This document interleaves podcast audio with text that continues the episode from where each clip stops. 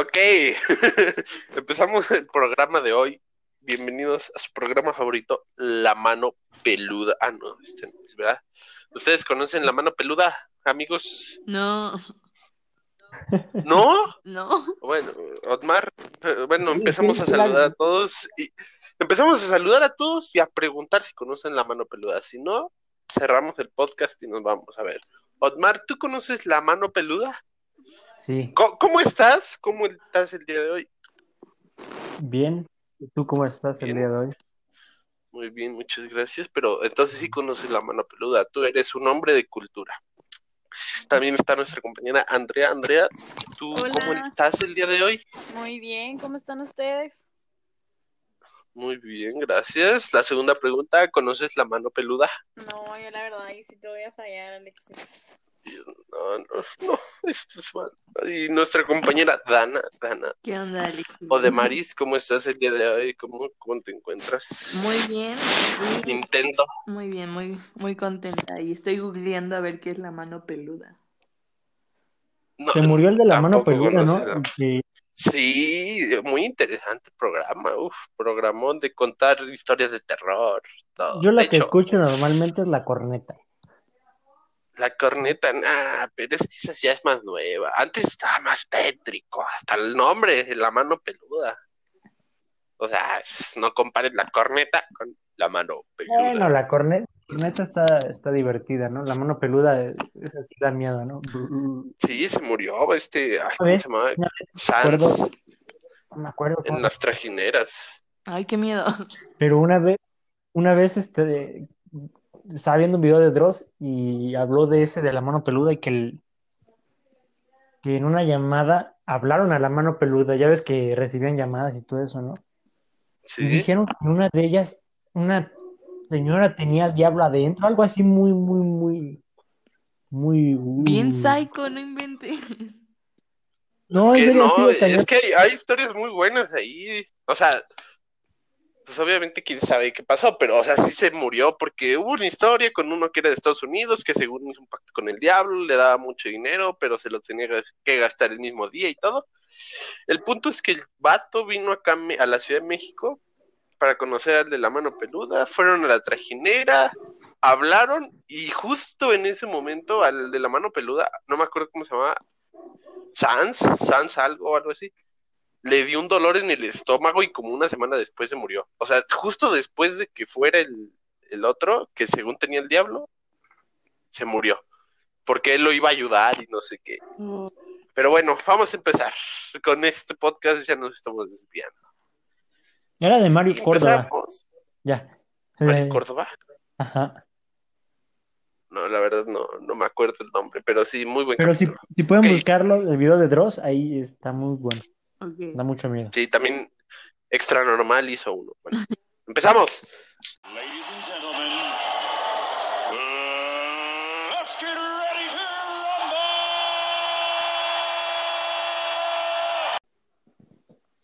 Ok, empezamos con nuestro tema de hoy. Nuestro tema de hoy, ¿cuál será? Es el, la estrategia del marketing internacional. Vamos a empezar. ¿Qué es el marketing internacional o con, cómo se compone el marketing internacional? Bueno, pues antes que nada tenemos que saber cuál- qué es el marketing in- internacional y para qué sirven las estrategias del marketing internacional. Y estas son un conjunto de medidas en las cuales podemos ver los recursos de una empresa y sus objetivos a alcanzar a un largo plazo, para así se pueda decir que tenga ventajas sobre sus competidores, ya sean internacionales o nacionales. Ok, entonces se vería como el poder, por así decirlo, que tiene la marca, ¿no? El- Ajá, exactamente. tanto dinero como de reconocimiento, ¿no? son los medios como, bueno, son los recursos que tiene la empresa. Muy interesante. Y, y hay una cosa que se llama la estrategia de estandarización como internacional.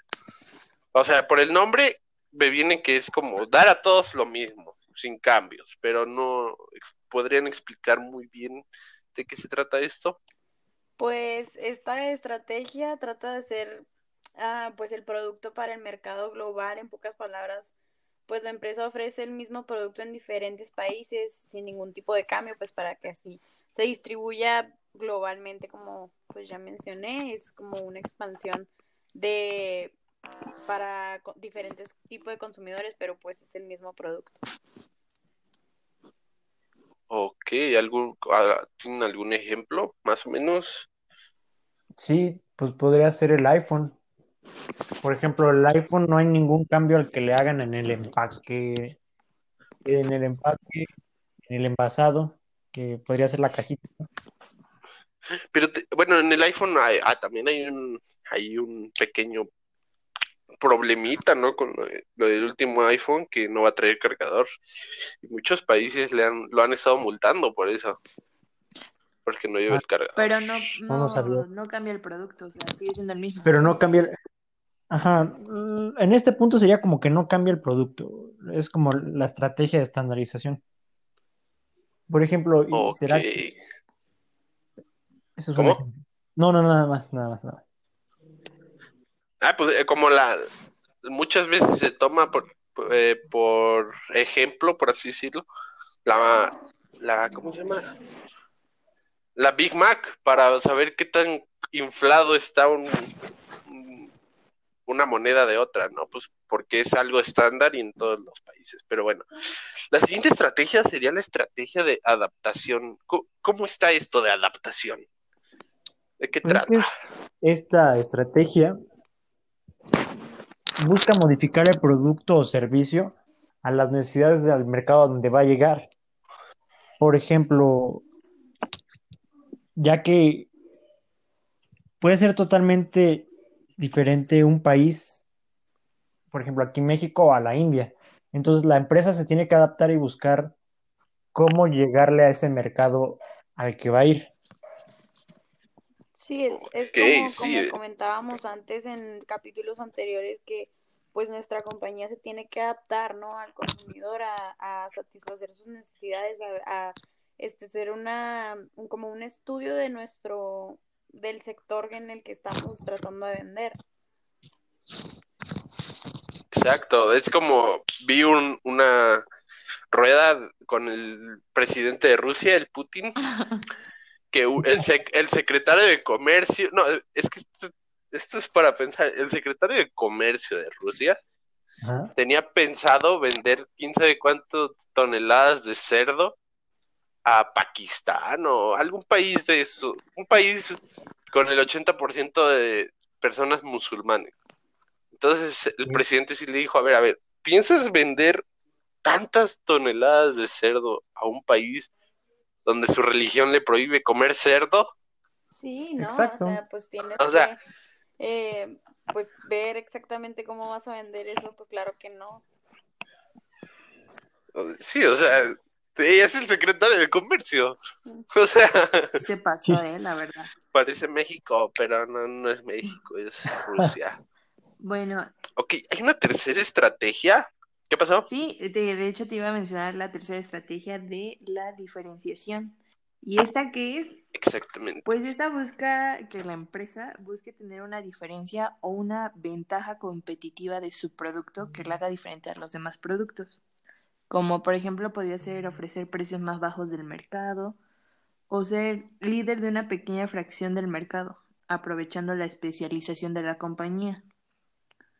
Como podría ¿Y ser... tienen algún ejemplo? Sí. Hace rato me comí una pizza de Little Caesar que de por sí estaba muy buena. Esperemos que si Little Caesar escucha este podcast nos patrocine, ¿no? Sí, ojalá Pero, y por ejemplo, Claro. Little- Ojalá, ojalá. Pizzas gratis todo el año. sí, Todo lo no, que puedas comer. Tiene esta estrategia de diferenciación, ya que esa pizza llegas y ya está lista. Esa es su estrategia de diferenciación, ya que hasta tiene un precio más bajo que las de Domino's. Me acuerdo que Uy, cuando llegó a Domino's México, ha llegó inflado a el un precio de precio 80 a pesos, más no ¿no? poder. Sí, Domino's está muy caro. No, no recuerdo. Sí, creo que llegó como... 150, creo, 140. La pizza Una grande creo por. pesos cuando llegó, no, y no tiene mucho que llegó, que habrá sido unos 5 años. Sí, yo creo que sí, unos cinco años más. No. Sí, No, bueno, no, Yo, de chiquito me acuerdo comer.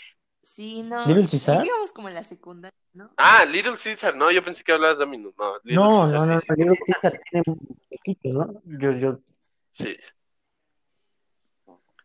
No, pues sí, o sea, es muy grande la diferencia. Y y yo personalmente también preferiría ir a comer a Little Caesars que a Domino's Pizza, porque sí, muy caras las de Domino's. Y se tardan años. Sí, Sí. tardaba muchísimo. O sea, añísimos. Y otra, la última, pero no menos importante, la estrategia de crecimiento. ¿Cómo está esto de estrategia de crecimiento? Pues la estrategia de crecimiento, Alexis, se separa en tres tipos de crecimientos. Les voy a mencionar uno que es el de profundidad. Este pues es el incremento de ventas a los clientes actuales, o sea que las empresas saben que es mucho más costoso atraer nuevos clientes que venderles más a los que ya compran sus productos o servicios. Ok, eh, pues no sé si entre en esta misma estrategia, pero Red Cola es su estrategia era primero vender nacional y, y o sea, quiso hacerle competencia a Coca-Cola dentro del mismo país, México, aquí en México, pero terminó expandiéndose a Colombia, a Chile, creo, y a todos esos países. Pero él no quiere ser tan grande Ajá, como exacto. Coca-Cola. ¿Eso sería una estrategia de crecimiento? Sí, porque se, se sabe que es muchísimo más caro tratar de llegar a otros países a los que, a los clientes que ya tiene, ¿no? O sea, se enfoca más a sus clientes que ya tiene. No busca como encontrar otros clientes. Entonces no sería como McDonald's en sus inicios, ¿no? Ajá. Bueno, es que en sus inicios que no querían abrir, no querían hacer tantas tiendas para no perder la originalidad y todo el la atención al cliente, pero pues al final ganó expandirse. Ah. Viste la película de Michael Keaton, ¿verdad? También, Muy buena sí, sí, sí. película, la verdad, está muy buena. Muy buena, muy buena, sí, sí. Bueno, Manchado, ah, muy sí, manchado ah, el chavo, pero, Ajá. Pues sí. pero muy bueno. Bueno, y así es como encontramos la segunda, que sería crecimiento en, super- en superficie, y esta se centra en obtener nuevos consumidores, lo contrario de la profundidad. Pero también de superficie nos dispone de nuevos productos en el portafolio. Podría ser como las Coca-Colas esas de sabores que mencionan, mencionamos mucho. Ándale, Las de podría cereza y todo Por- eso. Sí, porque aquí busca atraer más clientes, pero Ajá. no creo que no, porque aquí dice que no dispone de nuevos productos en el portafolio. Ah, no. O quién sabe, ¿ustedes qué opinan? Yo digo que es, que es como, como, Dis- como Disney Plus y como Netflix, ¿no? Mm. Que, o sea, son, es las mismas películas, pero en México no hay las mismas películas que en Estados Unidos, que las mismas películas en Europa. O sea, que, que son, te, te presentan como la misma marca y lo- todo, pero al final no es lo mismo. Eso yo creería, no sé, la verdad. Bueno, y por último les voy a comentar el crecimiento de superficie, que se centra en... no, ah, no, eso ya lo comentamos, ¿verdad? Sí, Sí. ya. Pueden cortar No, eso. pero la...